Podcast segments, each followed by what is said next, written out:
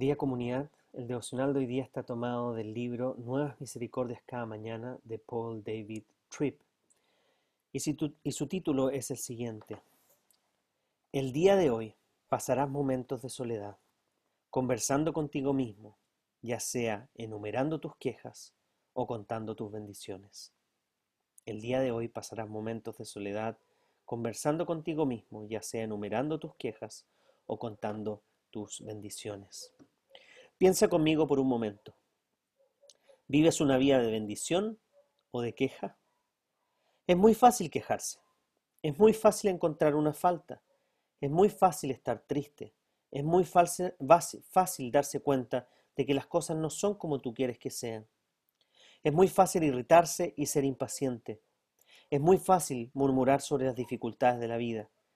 Es muy fácil no estar satisfechos. ¿Por qué son estas cosas tan fáciles? Bueno, son fáciles porque el pecado aún causa que todo gire alrededor nuestro. Debido a que el pecado es egoísta, todos tendemos a, todos tendemos a reducir nuestro mundo a nuestros deseos, necesidades y sentimientos.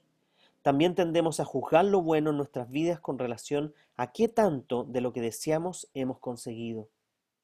En pocas palabras, es muy tentador vivir una vida donde Dios es olvidado y cada uno de nosotros es el centro del mundo. Si te, si te, pones a ti mismo en el centro de tu mundo, encontrarás muchas cosas de que quejarte. También es verdad que vives en un mundo caído, donde las personas y las cosas no están funcionando como Dios lo había planeado. Este mundo verdaderamente está corrompido. La vida aquí es realmente difícil. Enfrentas toda clase de dificultades, grandes y pequeñas. La gente te decepciona. Te hacen la vida difícil. Obstáculos se cruzan en tu camino. De alguna forma la corrupción del mundo entra a tu vida cada día. Combina las dificultades de la vida en este mundo caído con el egoísmo del pecado y tienes la receta perfecta para el desastre, o al menos una vida miserable y infeliz. La Biblia no ve el quejarse como algo pequeño. En Deuteronomio 1 Moisés relata cómo el pueblo de Israel murmuraba sobre sus vidas y cuestionaba la bondad, la bondad y sabiduría de Dios. Estas murmuraciones eran una rebelión en contra de Dios, demostrando que no estaban dispuestos a cumplir su llamado. El gozo o la queja de tu corazón siempre controlan tu disposición a confiar en Dios y hacer su voluntad. Las quejas, las quejas se olvidan de la gracia de Dios ignoran su presencia, fracasan en ver la belleza de sus promesas, permiten que pase desapercibido el esplendor de su creación, cuestionan su bondad, fidelidad y amor, se preguntan si está presente y si tiene cuidado de nosotros. Si tú crees en Dios y su control sobre todo lo que existe, entonces debes aceptar que todas tus quejas son quejas en contra suya. Sí, es muy fácil quejarse. Es muy fácil olvidar las bendiciones diarias que recibimos. Nuestra prontitud para quejarnos es un punto más a favor de nuestra necesidad urgente de la gracia redentora de Dios. La misma gracia que recibimos en la muerte de Cristo. Entonces, si quieres profundizar y ser alentado, te animo a leer Deuteronomio 1. Pero simplemente quiero agregar, hay mucho de qué quejarse en este tiempo y te vas a dar cuenta que en medio del encierro probablemente vas a encontrar muchas cosas de que quejarte.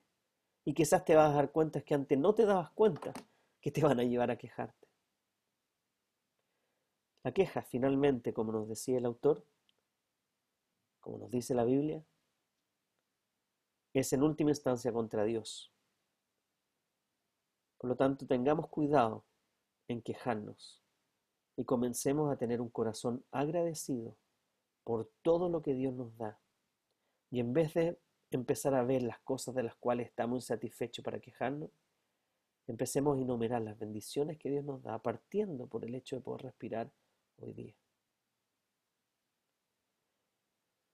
Dejemos de quejarnos y comencemos a buscar y recordar las bendiciones de Dios y su gracia, que debería llevarnos a tener un corazón agradecido, lleno de gozo, aún en medio de las dificultades.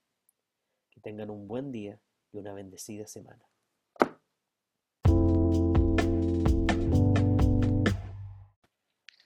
Querida comunidad, el devocional de hoy día está tomado del libro Nuevas Misericordias cada mañana de Paul David Tripp. Y el título de hoy es ¿Sabes que la gracia te ha visitado cuando dejas de estar a la defensiva y cuando te conviertes en alguien moldeable y humilde? ¿Sabes que la gracia te ha visitado cuando dejas de estar a la defensiva y cuando te conviertes en alguien moldeable y humilde? Comenzó en el jardín del Edén y desde entonces todos lo hacemos. Todos señalamos a otros y tratamos de convencernos a nosotros mismos de, de, que la culpa no es nuestra. Adán apuntó su dedo hacia Eva y Eva el suyo hacia la serpiente y ninguno de los dos aceptó su culpa. Sí, es cierto, han existido generaciones y generaciones de, señaladores desde entonces. Verás, cuando has hecho algo malo, no es natural que mires dentro de ti para encontrar su causa. El pecado nos convierte en santurrones, nos da excusas de sobra. De alguna manera, de alguna forma, todos caemos en la ilusión de que el, el mayor de nuestros problemas está fuera de nosotros, no dentro.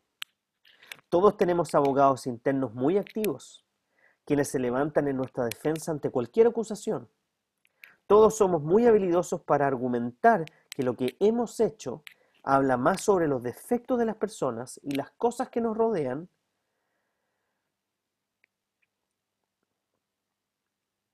más que de lo que hay en nosotros. Cuando nuestras conciencias nos incomodan, mediante la obra del Espíritu Santo, todos somos tentados a esquivar la culpa, escondiéndola en algún otro lugar. Todos tendemos a estar mucho más preocupados sobre el pecado de otros que lo que estamos sobre el nuestro.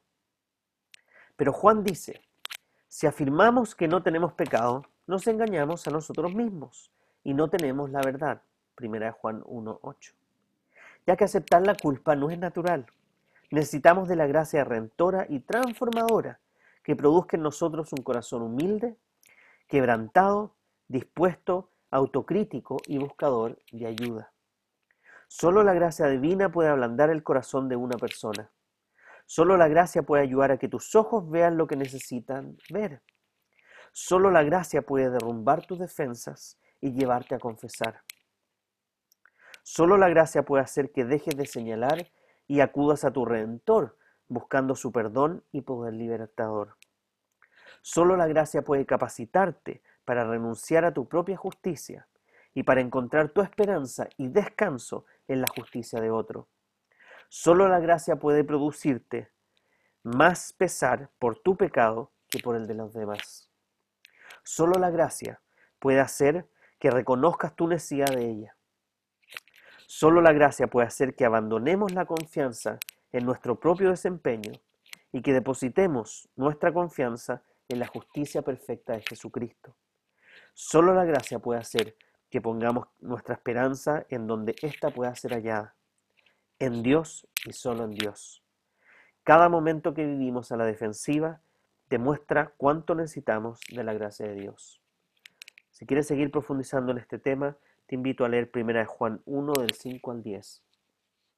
Pero me gustaría agregar, en la convivencia que estamos viviendo ahora todos encerrados en nuestras casas, es muy fácil que activemos nuestro abogado interno para defender muchas de las cosas que hacemos, pensamos o dejamos de hacer. Pero te animo a que frente a cualquier cosa que pase en tu hogar, primero te mires adentro. Debemos recordar siempre que las circunstancias no nos obligan a pecar, nos dan una oportunidad para hacerlo. Y probablemente durante este tiempo de encierro vamos a tener que pedir perdón muchas veces a nuestra esposa por tratarlo mal, a nuestro esposo, a nuestros hijos, a nuestros padres. Que la gracia de Dios nos permita humildemente mirar primero para adentro, pedir perdón por lo que tenemos que pedir perdón y estar dispuesto a que su gracia nos transforme para mirar primero a uno y después hacia afuera. Y dejar de creer que todos nuestros problemas están afuera, con el virus que está afuera, y nos olvidemos de nuestros problemas que están adentro, que es un virus que nos hace adictos a desobedecer y a rebelarnos contra Dios. Y ese virus es el que Dios quiere erradicar primero. Nuestro pecado, nuestra autojustificación, nuestra autodefensa, nuestra desobediencia a lo que Él nos llama a hacer. Que tengas un buen día y una bendecida semana.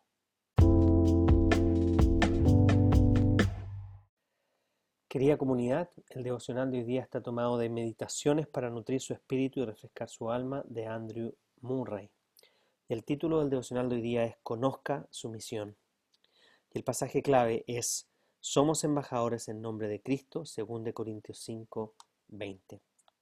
Es de gran ayuda el que un embajador conozca claramente cuál es su misión, que no tiene ninguna otra cosa para hacer que cumplirla y entregarse a ella totalmente. Y para el cristiano no es menos importante que sepa que tiene una misión, que conozca la naturaleza de ella y cómo realizarla. Cada cristiano debe reflejar la imagen de Jesús, demostrar el mismo amor por los pecadores y el deseo por su salvación que animó a Cristo, para que el mundo sepa cómo es Cristo. Quien quiera que usted sea y donde quiera que viva, el Señor lo ha escogido para ser su representante en el círculo en el cual se mueve. Él se fijó en usted y lo salvó a fin de mostrar a quienes viven a su alrededor la imagen misma de su gloria invisible.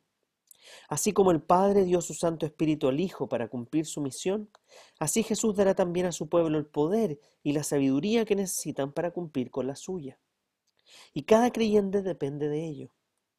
Todo cristiano que con resolución y todo corazón asume su llamado celestial recibe la gracia para reflejar a Jesús siempre y para exhibir la luz amorosa de su ejemplo y semejanza.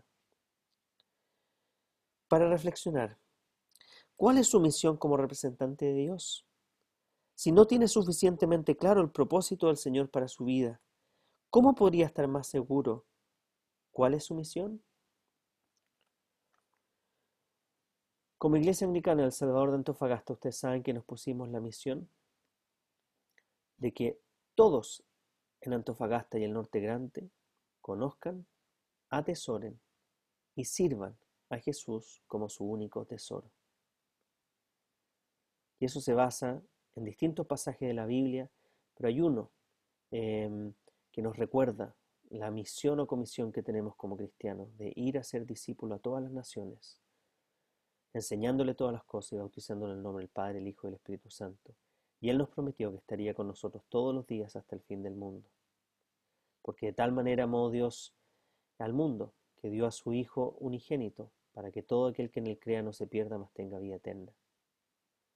Nuestra misión es simplemente reflejar al Señor al cual servimos, ser los representantes de Él en cada uno de los lugares donde vayamos. Y qué tremenda oportunidad en medio de lo que estamos viviendo de reflejar más a Cristo que todos los ejemplos que quizás podemos ver en el mundo que están enfrentando esta crisis, muchos de ellos con arrogancia, otros con soberbia, otros con triunfalismo, otros con falta de humildad, otros sobrepasados, otros sin saber qué hacer. Y así, que en medio de lo que estamos viviendo podamos realmente seguir el ejemplo de Cristo y poder transmitir su paz, su seguridad, su consuelo, sabiendo que tenemos su Espíritu Santo que prometió que va a transformar nuestros corazones de tal manera que vamos a parecernos más a Él, a Jesucristo, que al mundo del cual Él nos libró. Cuidado, eh, que en medio de lo que estamos viviendo reflejemos más a las autoridades o reflejemos más a personalidades de este mundo que aquel que realmente amamos y aquel que realmente es el mejor ejemplo a seguir. Nuestro Salvador Jesucristo dio su vida por nosotros, una vida de servicio a la cual nosotros también estamos llamados. Transmitamos las buenas noticias en medio de las malas noticias que escuchamos diariamente que hay esperanza y hay salvación en Él. Que tengan un buen día y una bendecida semana.